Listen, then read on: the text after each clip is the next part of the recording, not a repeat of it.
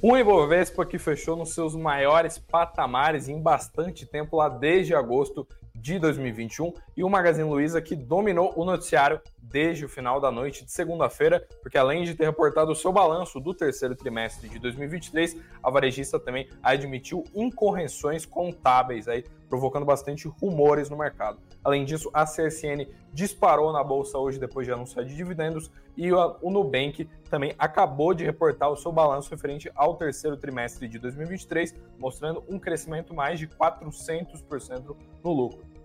Tudo isso eu mostro para vocês logo depois da vinheta, que essa live, vinheta especial aí, porque essa live é um oferecimento da Séculos. E as promoções deles, da Black Friday, da Séculos, para você ter um relógio novo aí por um preço muito mais barato, só você conferir o link que está aqui na nossa descrição.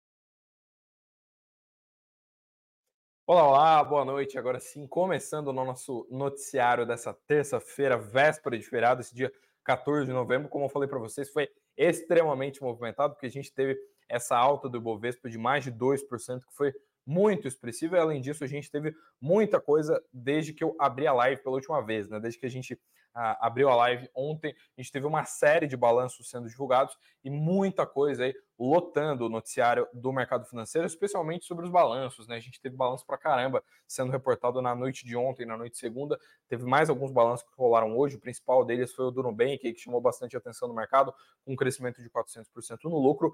Mas o que chamou mais atenção de todo mundo, é claro, como vocês bem sabem, foi essa questão uh, do Ibovespa, né? Do mercado de um modo geral ter surfado um otimismo muito grande. Lá fora também, boa parte das bolsas fechou em alto. Então, bora falar do fechamento de mercado de hoje, porque o Ibovespa subiu 2,13% no intradia, 2,13% aí, uma alta expressiva, mas o que é mais impressionante é que o índice fechou num patamar de 123.165 pontos. Esse é o maior patamar para o Ibovespa desde aquela época lá da máxima histórica, que para quem lembra foi lá em meados de agosto de 2021, ou seja, mesmo que a gente ainda esteja com juros de dois dígitos, a gente está vendo o Ibovespa tendo um rally muito grande, subindo para caramba, e a gente já vê o Ibovespa uh, subindo com bastante vigor nesses últimos dias. Aí você me pergunta, Eduardo, foram só os balanços que motivaram o Ibovespa?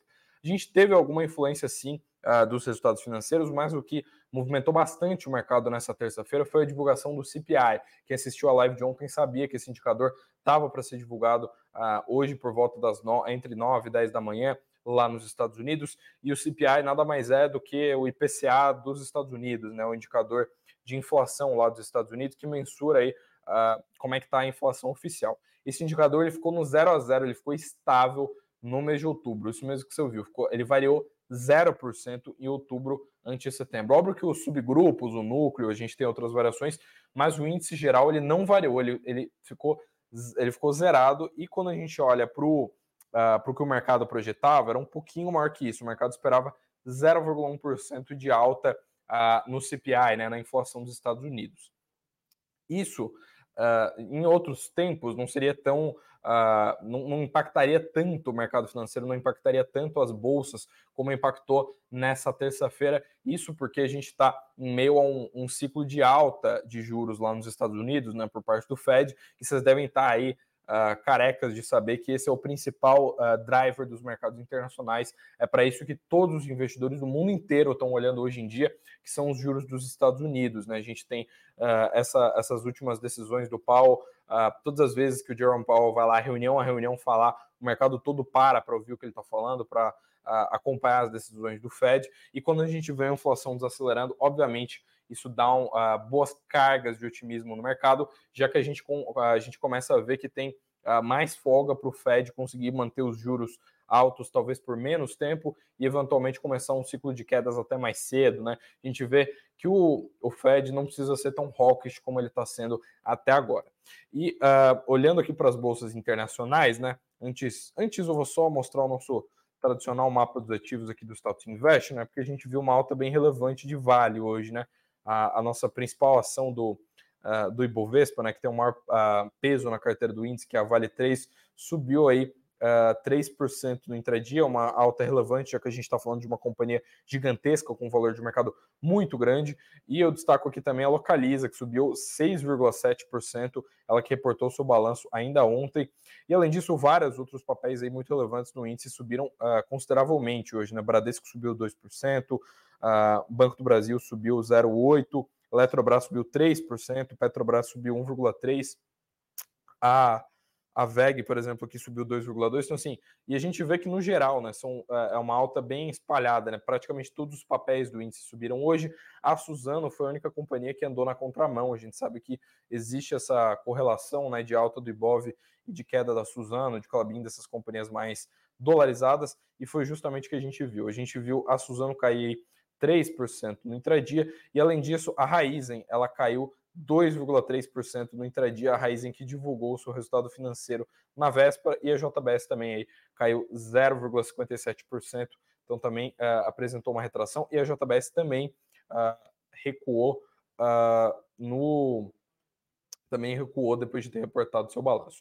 E o CPI, inclusive, como o pessoal falou aqui, né, o Marcelo, inclusive, comentou que diminuiu foi de dois meses, exatamente, né? Por a gente ter visto uma variação uh, menor do que o esperado em outubro, o anualizado e o de 12 meses eles ficam ali uh, num, num, patamar melhor, né? Então fica ali uh, em 3,2%, enquanto o mercado estava projetando 3,3% de CPI no anualizado. E com isso, com esse cenário aí de CPI Uh, mais uh, me muito melhor do que o esperado, né, mostrando sinais mais positivos para o Fed, além de o Bovespa ter subido, é claro, as bolsas americanas foram as que subiram também. Né? A gente viu lá em Wall Street o Dow Jones avançar 1,4%, o S&P subiu 1,9% e a Nasdaq subiu 2,3%. Quando a gente olha para a Europa, a bolsa de Frankfurt subiu 1,7%, ao passo que a Bolsa de Londres subiu um pouco menos, subiu 0,2%, e nesse contexto todo o Eurostox, que é aquele índice europeu que agrega todas as bolsas ali do continente, avançou 1,34%. Quando a gente olha para as commodities, o petróleo Brent ficou praticamente no 0 a 0, caiu 0,07% no intradia dessa terça a um patamar de 82 dólares e 44 centavos. Já o minério de ferro lá em Dalian segue a sua escalada, mas hoje variou pouco, subiu 0,26%, está operando aí a 132 dólares e 39 centavos nas suas máximas para os últimos dois anos. E o dólar caiu um pouquinho menos que 1%, recuou aí 0,93% nessa terça-feira e fechou no patamar de R$ 4,86.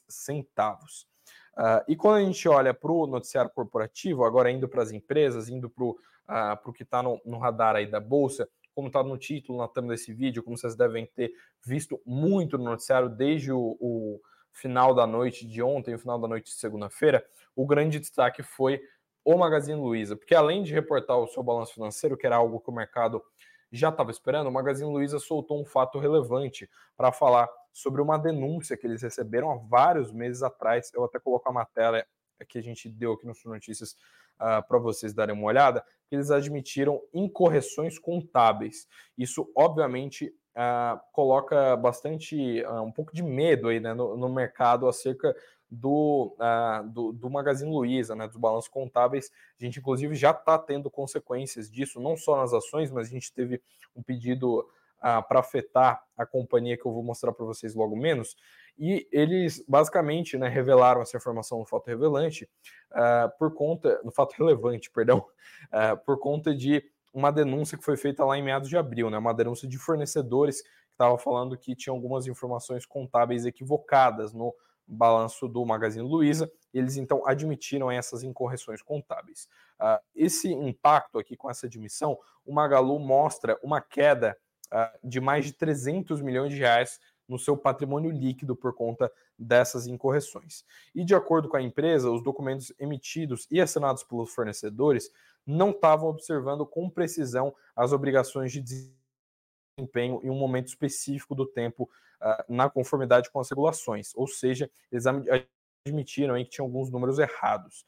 Né? Eles, inclusive, falaram aqui né, em comunicado que, frente aos fatos apurados, o Conselho de Administração determinou a correção dos lançamentos contábeis correspondentes, divulgado nessa data que reflete ajuste acumulado no patrimônio líquido da companhia no valor de 829 milhões de reais uh, no dia 30 de uh, junho deste ano, líquido de impostos e sem impacto no seu fluxo de caixa. Aliás, perdão aqui que eu falei dos 300 milhões, o 300 milhões foi, o, foi a cifra que a gente viu corrigida no balanço, nas últimas linhas do balanço. O, a correção no, uh, no patrimônio líquido é muito maior, de 800 milhões, como está aqui no comunicado.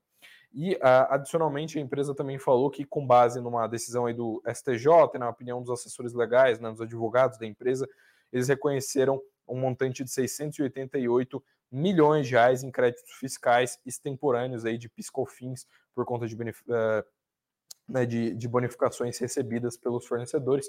Isso aqui foi o que impactou bastante uh, o, uh, o, o, balanço da companhia, nessas né, questões tributárias, eles inclusive fizeram um certo até um certo disclaimer ali né, no, no, balanço na hora de falar sobre isso. E, e aí você me pergunta, Eduardo, o que, que aconteceu com as ações depois de eles terem admitido uh, tudo isso nessa, nessa terça-feira? Afinal de contas, a gente viu, uh, é uma coisa que parece muito grave, né? A gente já viu lá em janeiro, lá no começo do ano, a americana sangrar pra caramba na bolsa por conta de questões contábeis. Pois bem, obviamente isso aqui aumenta a incerteza acerca do da companhia, né, acerca do, do desempenho da empresa, mas eu destaco aqui que isso está longe de ser tão grave quanto o que a gente viu na Americanas. A gente ainda não vê um impacto tão relevante. Mas, obviamente, os investidores aumentam bastante a sua desconfiança acerca da companhia, que foi visto, foi feita uma denúncia lá em abril e essa denúncia se verificou, foram corrigidas em correções, em correções contábeis. Uh, e as ações caíram ali, chegaram logo nos primeiros minutos de pregão, né, ou seja, da abertura às 10 da manhã até as 10h30, os papéis afundaram 8,6%, né? Uh, ou seja, em meia horinha de pregão, os papéis afundaram quase 10% no intradia, mas daí para frente eles só subiram. A gente viu os papéis corrigindo para cima, uma ponta compradora uh, atua mais fortemente e acabou que os papéis subiram no fechamento, né? Quando a gente olha para o fechamento de mercado, Uh, da abertura para o fechamento, os papéis subiram 1,7, estão cotados aí a R$ 1,76 em bolsa. Mas o que a gente viu de impacto uh, relevante, que como eu comentei para vocês, foi isso aqui, ó. Uh, basicamente a gente viu a, a, a companhia ter, sofrer uma, não digo uma sanção, né, mas um, um instituto já solicitou para a Bolsa suspender o Magazine Luiza do índice do novo mercado e planejar uma arbitragem. Né? O novo mercado, inclusive, ah, é um, para quem não sabe, é um selo ali de governança da B3, da Bolsa de Valores, e é um selo que versa sobre as companhias que têm a maior governança, que tem todas as informações corretas. Você precisa cumprir uma série de regulações para você ganhar esse selinho do novo mercado. Uh, o selo do novo mercado, ele nunca foi, até pouco tempo, retirado de ninguém. A Americanas foi a primeira companhia que teve o seu selo retirado. Isso aconteceu, inclusive, tem muito pouco tempo. Aconteceu, salvo engano, na semana passada, na quinta ou na sexta-feira. E a gente vê agora que estão tentando fazer exatamente a mesma coisa com o Magalu por conta desse erro contábil aí que foi admitido aí pela empresa. O, uh, o Instituto Empresa foi quem solicitou aí nessa, nessa terça-feira essa retirada aí do, da, do Magalu do uh, do, do novo mercado, e destacou aqui né, que uh, essas informações que eles uh, que eles estavam publicando para os seus acionistas está em desacordo aí com o que é correto e por conta disso deu uma noção errada na hora de os investidores fazerem seus aportes, ou seja, argumentou que tinha muito investidor comprando ações ou debêntures, outros ativos atrelados à empresa que não, não faziam jus aos números que a, que a companhia tinha divulgado. Então a gente vê que o Instituto Empresa quer então que o Magalu saia do novo mercado por conta desses dados que foram corrigidos ontem. E juntamente com isso, como eu comentei para vocês, a gente viu então o balanço do Magalu ser divulgado. A, a, companhia reportou um lucro de 331 milhões, revertendo um prejuízo em igual etapa do ano anterior. Uh, ano, uh, em igual etapa ali de 2022, eles reportaram um prejuízo de 190 milhões, mas, como eu destaquei para vocês, isso aqui tem impacto ali dos ajustes que foram feitos, né? Eles reconheceram créditos tributários na cifra de uh, ah, 688 milhões, ou seja, isso aqui impactou muito diretamente o balanço da empresa, foi um dos principais motivos para a companhia ter fechado no azul, uh, o, que, uh, o que, ou seja, né, a gente não viu isso aqui ser tão puxado pelas linhas superiores do balanço, como receita, EBITDA e outras, outros indicadores financeiros mais relativos aí ao, as questões operacionais, né? E o, a, a, diminuição no prejuízo aconteceu mesmo com uma receita bruta de 1,5% uh, menor ali, né, no, nesse terceiro trimestre de 10,5 bilhões. E a receita líquida caiu também 2,6%, ficou em 8, 8 bilhões e meio. E o EBITDA da empresa fechou o trimestre, então, em, em 487 milhões, também uma variação pequena, caiu 0,7% na base anual e ficou com uma margem EBITDA de 5,7%, que cresceu um pouquinho, cresceu 0,1 ponto percentual. Esses foram, uh, esses foram aí os principais destaques do Magalu, uh, que foram reportados aí desde a, desde a, uh, a, a segunda-feira, né? Foi ontem, tarde da noite, né, que a gente viu a divulgação do fato relevante sobre essas incorreções aí no balanço, e além disso, a, a divulgação do resultado trimestral em si. Como eu falei para vocês, as ações subiram um pouquinho aí nessa terça, e a gente deve ver aí mais uh, capítulos aí sobre o Magalu acontecendo nos próximos dias, vamos ver se eles vão conseguir se manter no novo mercado com toda essa pressão agora vindo por conta dessas decisões contábeis. Mas sabe quem também divulgou o seu balanço? Divulgou, inclusive, tem pouquíssimo tempo, porque é, era depois do fechamento de mercado lá na terra do tio Sam, lá, no, lá em Nova York. O Nubank, que surpreendeu bastante, porque o seu lucro cresceu mais de 400% na base anual. A gente viu, esse aqui é o release uh, de resultados do Nubank, né? Eles mostraram um lucro líquido ajustado de nada mais, nada menos do que 355 milhões de dólares. No uh, terceiro trimestre lá de 2022, do ano passado, o lucro deles era de somente 67 milhões de dólares. E também tem um crescimento ante o trimestre anterior, porque no segundo tri desse ano o Nubank lucrou 264 milhões de dólares. E a gente vê que uh, a receita cresceu 53%, uh, ficou ali em 2,1 bilhões de dólares. Uh, e quando a gente olha para o uh, uh, para outras métricas aqui para o release de resultados, né? Quando a gente olha para os destaques aqui, né? A gente vê que eles adicionaram 5,4 milhões de clientes nesse trimestre e 18,7 milhões quando a gente compara com igual etapa do ano anterior, somando aí um total de 89 milhões de clientes, uh, destacando um market share aí muito grande, uma presença do Nubank muito grande uh, no mercado global uh, principalmente na América Latina, né, é onde eles têm presença, especialmente no Brasil, né, é onde eles estão com a maior base anual. E uh, a gente vê então que o, uh, o Nubank mostrou números bem relevantes nessa, nessa, nesse balanço que acabou de ser divulgado, e a gente vê que muito provavelmente o, a, a, companhia vai seguir o seu rally. Né? A, a, expectativa é de que os papéis continuem subindo nessa, nessa quarta-feira, né? Porque, afinal de contas, é, vai ser feriado aqui, mas tem pregão lá nos Estados Unidos, lá a bolsa aberta, e a gente vai ver a reação do mercado com, com os, esse balanço do Nubank. E eu, eu falo de continuar um rally, porque como vocês veem aqui no Status Invest, uh, olha como, como esses papéis sobem pra caramba na janela de um ano, né? Principalmente uh, do começo do ano até aqui, né? A gente vê que eles começaram o ano negociando a 3 dólares e 50 centavos e subiram aí 140, 150% para um patamar de 8 dólares e 85 centavos, que é o patamar que eles estão sendo negociados hoje na NYSE, na Bolsa de Valores de Nova York. Ou seja, a gente vê que o, uh, o, uh, o Nubank tem mostrado um rally muito grande, inclusive isso tem dado uh, um certo tom de cautela aí para os analistas de mercado, porque fica mais difícil recomendar compra quando as ações sobem muito, né? Mas a gente vê que o mercado ainda está relativamente bastante otimista com relação a, ao, aos resultados do Nubank, aos números que o Nubank tem divulgado, com esse grande rally aí na bolsa.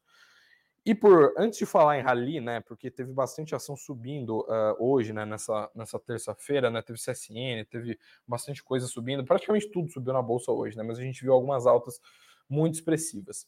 O, uh, eu paro aqui 30 segundinhos só para falar da Black Friday da Suno, porque a gente está vendo o Ibovespa perto uh, da sua, cada vez mais próximo da sua máxima histórica e fica cada vez mais difícil uh, você selecionar as ações. Né? A gente sabe que o investidor pessoa física muitas vezes você não tem aquele tempo para dedicar, para ler o balanço das empresas, para ver todas as informa informações mastigadas e de fato decidir se você vai ou não comprar uma ação Uh, e também, é claro, com isso a gente sabe que é muito difícil você bater o Ibovespa, bater outros índices.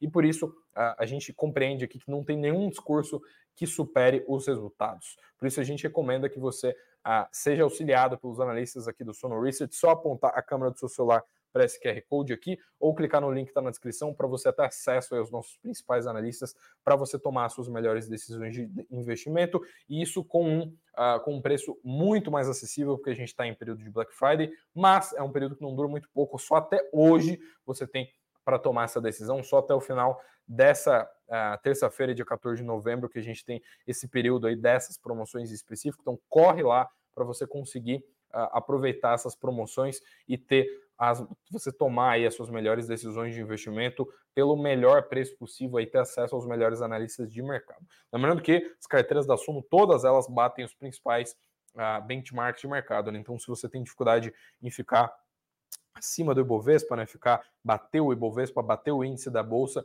é muito fácil você bater a bolsa quando você está assessorado pelos analistas daqui.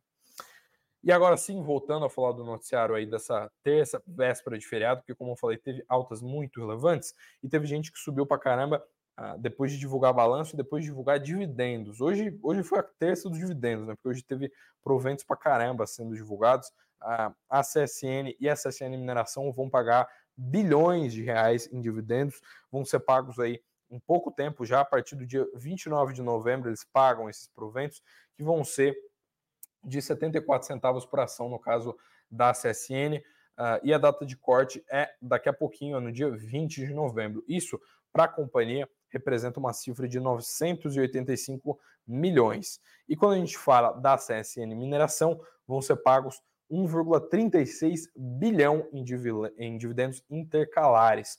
Esses dividendos aí correspondem a uma cifra de 24 centavos por ação e a, a data de corte né, também é no dia 20 de novembro. E, uh, ou seja, quem comprar aí no, no dia 21 já não vai ter direito a esses proventos e os papéis uh, subiram a chegaram a subir 8% na bolsa hoje, né? Então, alta extremamente expressiva. Então a gente vê que os dividendos aí a, anuncia, animaram bastante o mercado, né? Foram um, uh, um motivo de, de bastante uh, otimismo por parte do, uh, da CSN e da CSN Mineração, que tem sido grandes destaques aí quando a gente olha para os maiores pagadores de dividendos da Bolsa. E quem também anunciou dividendos hoje, olha só, dividendos não, né? Mas uh, ah, JCP nesse caso, né? Mas proventos, né? Rendimentos, mais dinheiro pingando na sua conta. Aí.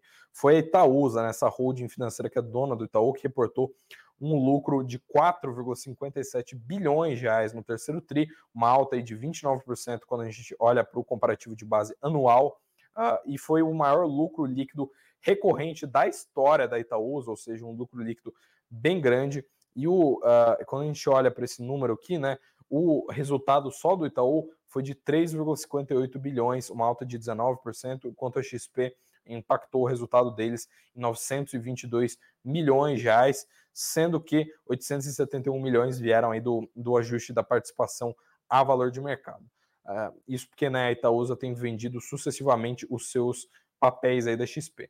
E olha só, eles também anunciaram proventos, como eu comentei para vocês, foram uh, vão ser 0,02, ou seja, 2 centavos por ação que vão ser pagos para os acionistas em forma de JCP, vão ser pagos aí em 2 de janeiro, ou seja, bem, bem pouquinho depois do Réveillon, uh, e ainda tem né, 15%, lembrando como é JCP, né, tem 15% de retenção de imposto de renda, né, essa alíquota de 15% que é retida na fonte e o, a data de corte é dia 30 de novembro, ou seja, finalzinho desse mês, né? E a gente vê que vão ser então dois centavos pagos por ação lá no dia 2 de janeiro para você que é acionista da Itaúsa, para você que tem uh, Itaúsa na carteira.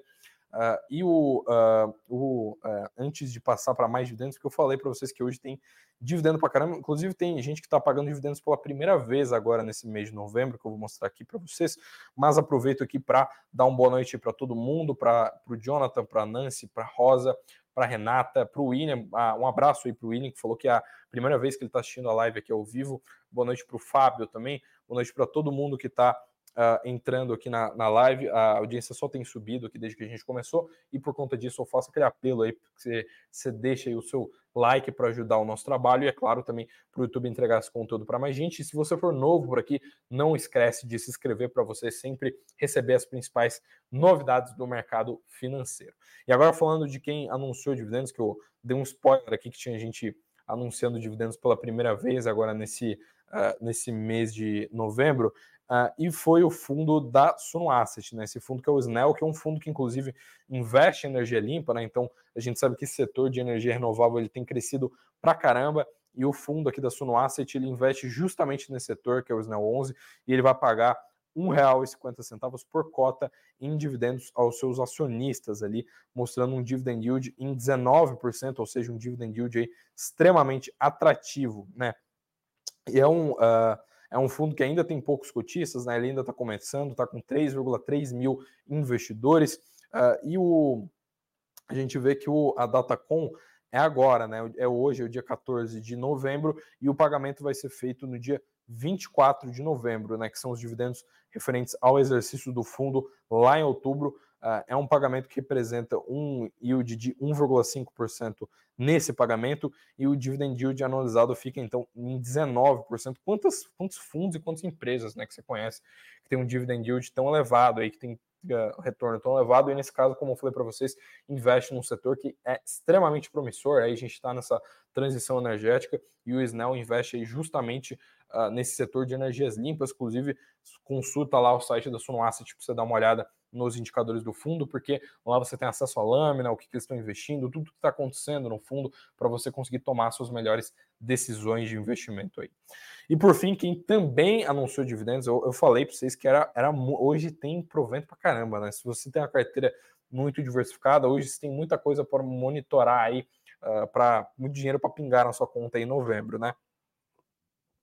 Anunciou dividendos, dividendos e um lucro bilionário, né? Foi a XP, a maior companhia de investimentos do Brasil ali, anunciou um lucro de nada mais nada menos de, do que 1,8 1,08, perdão, bilhão de reais de lucro líquido, né? Uma alta de 5,6% na base anual uh, no terceiro trimestre aí uh, desse, desse ano, né? E eles mostram que o, uh, o em relação ao trimestre anterior, né, o crescimento de lucro ele é de 11%. E o lucro antes dos impostos, ele é de 1,15 bilhão, representando um crescimento anual de 18%, quando a gente compara com o trimestre anterior, fica num crescimento de 20%. O retorno sobre o patrimônio, né, o return on equity, o ROI, como a gente conhece, caiu para 22,6% ante 24,4% em igual etapa do ano anterior. A receita bruta da XP foi de 4,3 bilhões, cresceu nada mais nada menos do que 14,7% na, uh, na base anual e 17% quando a gente compara com a igual etapa do ano anterior. E quando a gente olha para os dividendos, né, a gente vê aqui que o Conselho de Administração aprovou então pagamento de dividendos de 73 centavos de dólar por ação ordinária da empresa, né? Como vocês bem sabem, a XP ela não é listada aqui no Brasil, ela é listada lá na Nasdaq, nos Estados Unidos, e os dividendos vão ser pagos ali pouco antes do Natal, um pouquinho antes de você sentar ali para comer panetone, para comer sua ceia de Natal, vai ser pago no dia 22 de dezembro desse ano uh, e só vai ser pago para quem detiver a ação até o fim do pregão, do dia 13 de dezembro aí, que é a data de corte desses dividendos. A partir do dia 14 de dezembro, então, as ações da XP são negociadas sem direitos a esses proventos. E por fim, chega de dividendos, né? agora sim, agora a gente fechou todas as notícias sobre dividendos, sobre balanços.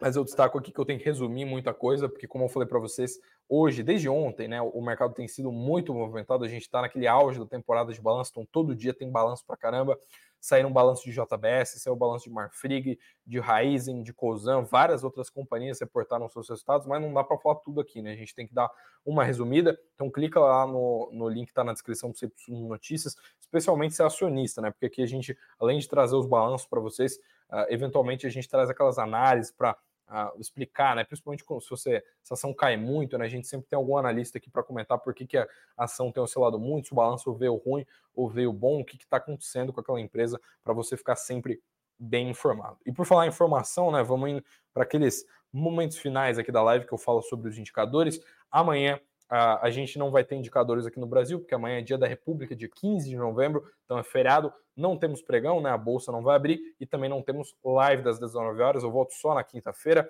mas temos alguns indicadores lá fora. Afinal de contas, é feriado só que no Brasa, só no Brasil. a gente tem inflação no Reino Unido sendo divulgada logo no começo da manhã, de madrugada, né, por conta do fuso, às 4 horas da manhã. Além disso, os dados de venda no varejo lá nos Estados Unidos são divulgados às 10h30 da manhã e duas horas depois, ao meio-dia e meia, são divulgados, isso no fuso horário de Brasília, né? Vão ser divulgados os dados de estoques de petróleo bruto dos Estados Unidos, que é um indicador que é muito relevante quando a gente olha para a cotação do petróleo, já que ele movimentou bastante a cotação do Brent algumas semanas atrás, tem sido um indicador que o mercado acompanha uh, bem de perto, uh, só não acompanha só não acompanha mais de perto do que os dados do Fed. Né? Como eu falei para vocês, hoje o grande destaque foram esses dados aí do CPI, da inflação, que animaram bastante os mercados e fizeram nosso querido Bovespa aí fechar no seu maior patamar desde agosto de 2021.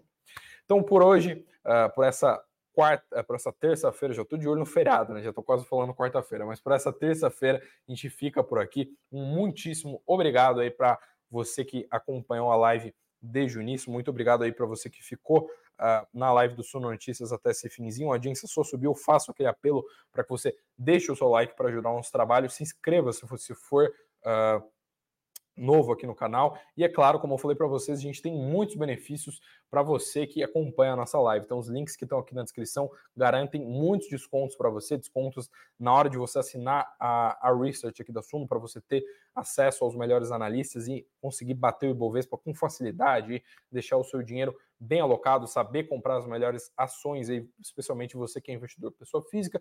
E é claro, a gente tem a Black Friday uh, da Séculos, dessa marca de relógio. Essa live é um oferecimento da Séculos, então confere o link que está na descrição também para Black Friday deles, também para você comprar aí presente. Quem sabe você já adianta o presente Natal, compra um relógio aí para seu pai, para seu tio, para alguém da sua família.